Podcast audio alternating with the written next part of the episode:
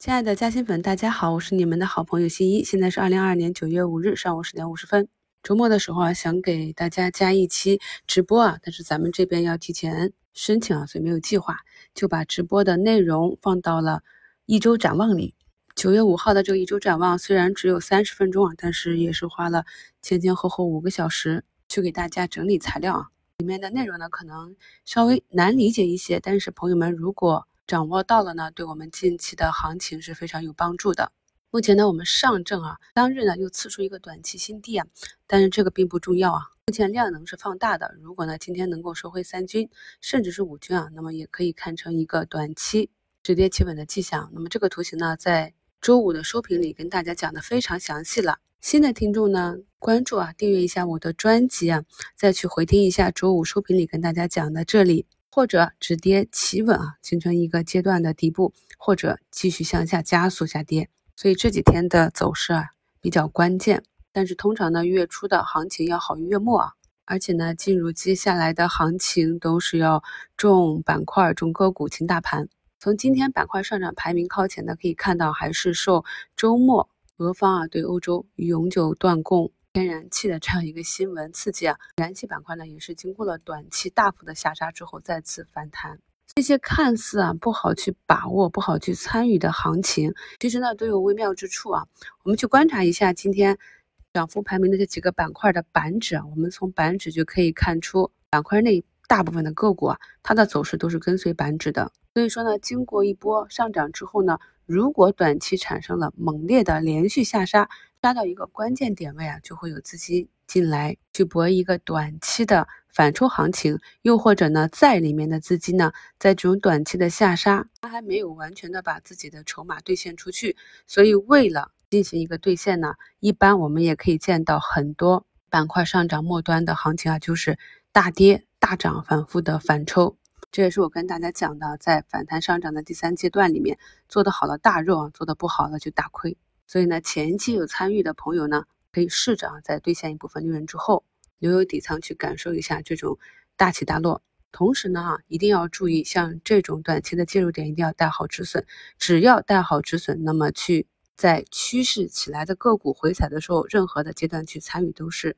技术上来讲可行的，因为带有止损，向下止损的空间有限，而向上呢，博弈一个反弹。光伏板块也是经过了持续两周的下杀之后呢，今天很多个股啊走出一个大阳线。在专享问答里，有的朋友问赛道的渗透率没有走完啊，后期还有订单，那么赛道板块是不是还可以继续参与啊？那么我也是讲说要看它短期或者一个中期跌出什么样的幅度，只有当短期下跌的幅度足够深，释放了风险，才会有资金啊愿意进来重新博弈。它的性价比啊，那么这一点呢，拉大周期看，就是经过了四月底那波疯狂的下杀之后，赛道股啊、新能源汽车的上游啊、光伏啊、储能这些，才展开了一波轰轰烈烈的上涨。那么近期呢，这波短期的下杀啊，今天呢也是有资金来参与。反抽和博弈，这跟我们前面讲的也是一样的。短期下跌幅度比较大之后，到了一个关键的点位啊，这里会有资金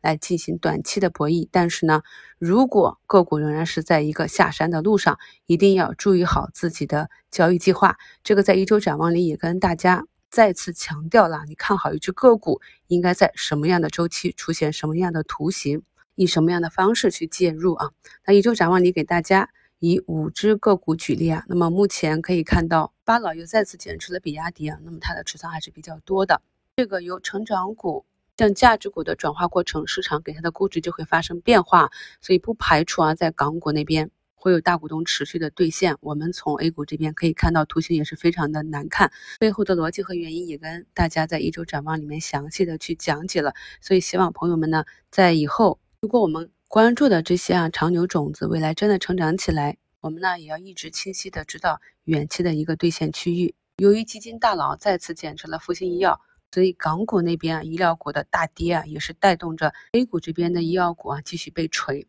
那么锤到价值出来的时候，当利空出尽啊，就会有资金重新介入啊。那么介入的一个迹象呢，就是股价止跌企稳啊，慢慢的回升。朋友们要谨记啊，这个市场上的资金是趋利性的。所以呢，我们回顾啊过去十几年市场的发展，这种趋利性呢就表现在啊板块的周期轮转，个股的高低切换。所以，我们复盘这些板块过去的走势，就会非常轻易的发现，他们走到顶部啊，震荡出货的这些趋势结束的标志，以及呢，在底部啊震荡筑底之后，重新回归到上涨周期的标志。这都是呢我们在股市生存啊需要掌握的基本看盘技能。盘中呢，房地产板块也是异动拉升，大家伙万科 A 呢也是保持一个红盘。我们去看这个板块呢，也是偷偷的从底部慢慢的爬了起来。其实呢，总结近期行情的表现，在大盘下跌的时候啊，反而是低估值的这些啊长期经过一两年调整的趴在底部的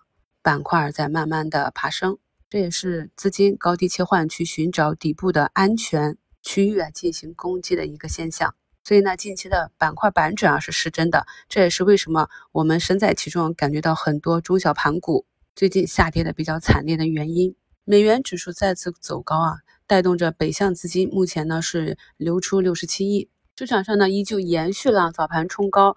继而全盘回落的一个风格，在这种市场中啊，我们还是要有一个整体的仓位，具体细节到个股上，还是按照自己的个股计划进行即可啊。像我们关注的离子注入机也是调整到了六十日线，目前呢形成一个止跌企稳的底分型。当一个板块它的行情没有结束之前，那么这个板块的龙头经过了短期的下杀，就很容易被资金拉起来。比如像先进封装的大港，也是在。当前啊，这个区域啊反复的震荡，这都是市场上的短资比较喜欢去博弈的方向。一周展望里啊，给大家举例的第三只个股，也是呢从去年的三十多块一路涨到两百四十四，继而呢跌到今年的五十多块，目前呢在底部再次的移动，目前呢也是低开高走啊，上涨了三个点啊，已经冲击到了八十这个位置。所以呢，即便是我们长期看好一只个股，也是多少需要。掌握一些啊基本的市场周期原理以及看盘技术，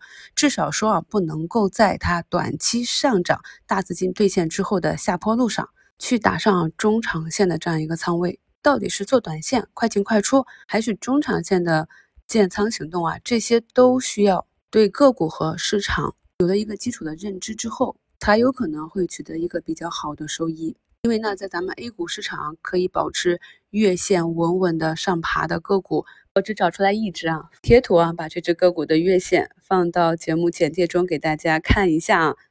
但即便是这样的月线啊，再放到日线级别，依旧是非常难以持有。嘉兴粉、红牡丹、小白股民在温习股票基础知识啊，地板炮那一刻呢，看到当时给大家举的两个案例。然后跟踪了一下，我们当时发现了类似这样的启动信号之后，个股呢在后期的走势中最高还有什么样的涨幅？所以呢，咱们平时的股评节目中啊，新一都跟大家分享了特别多的干货，朋友们呢一定要坚持学习、做笔记、跟踪观察，这样呢才能够把新一懂的、会的都变成自己的本领。在这个市场上，唯有依靠自己才能够长长久久的走下去。感谢收听，我们收评再聊。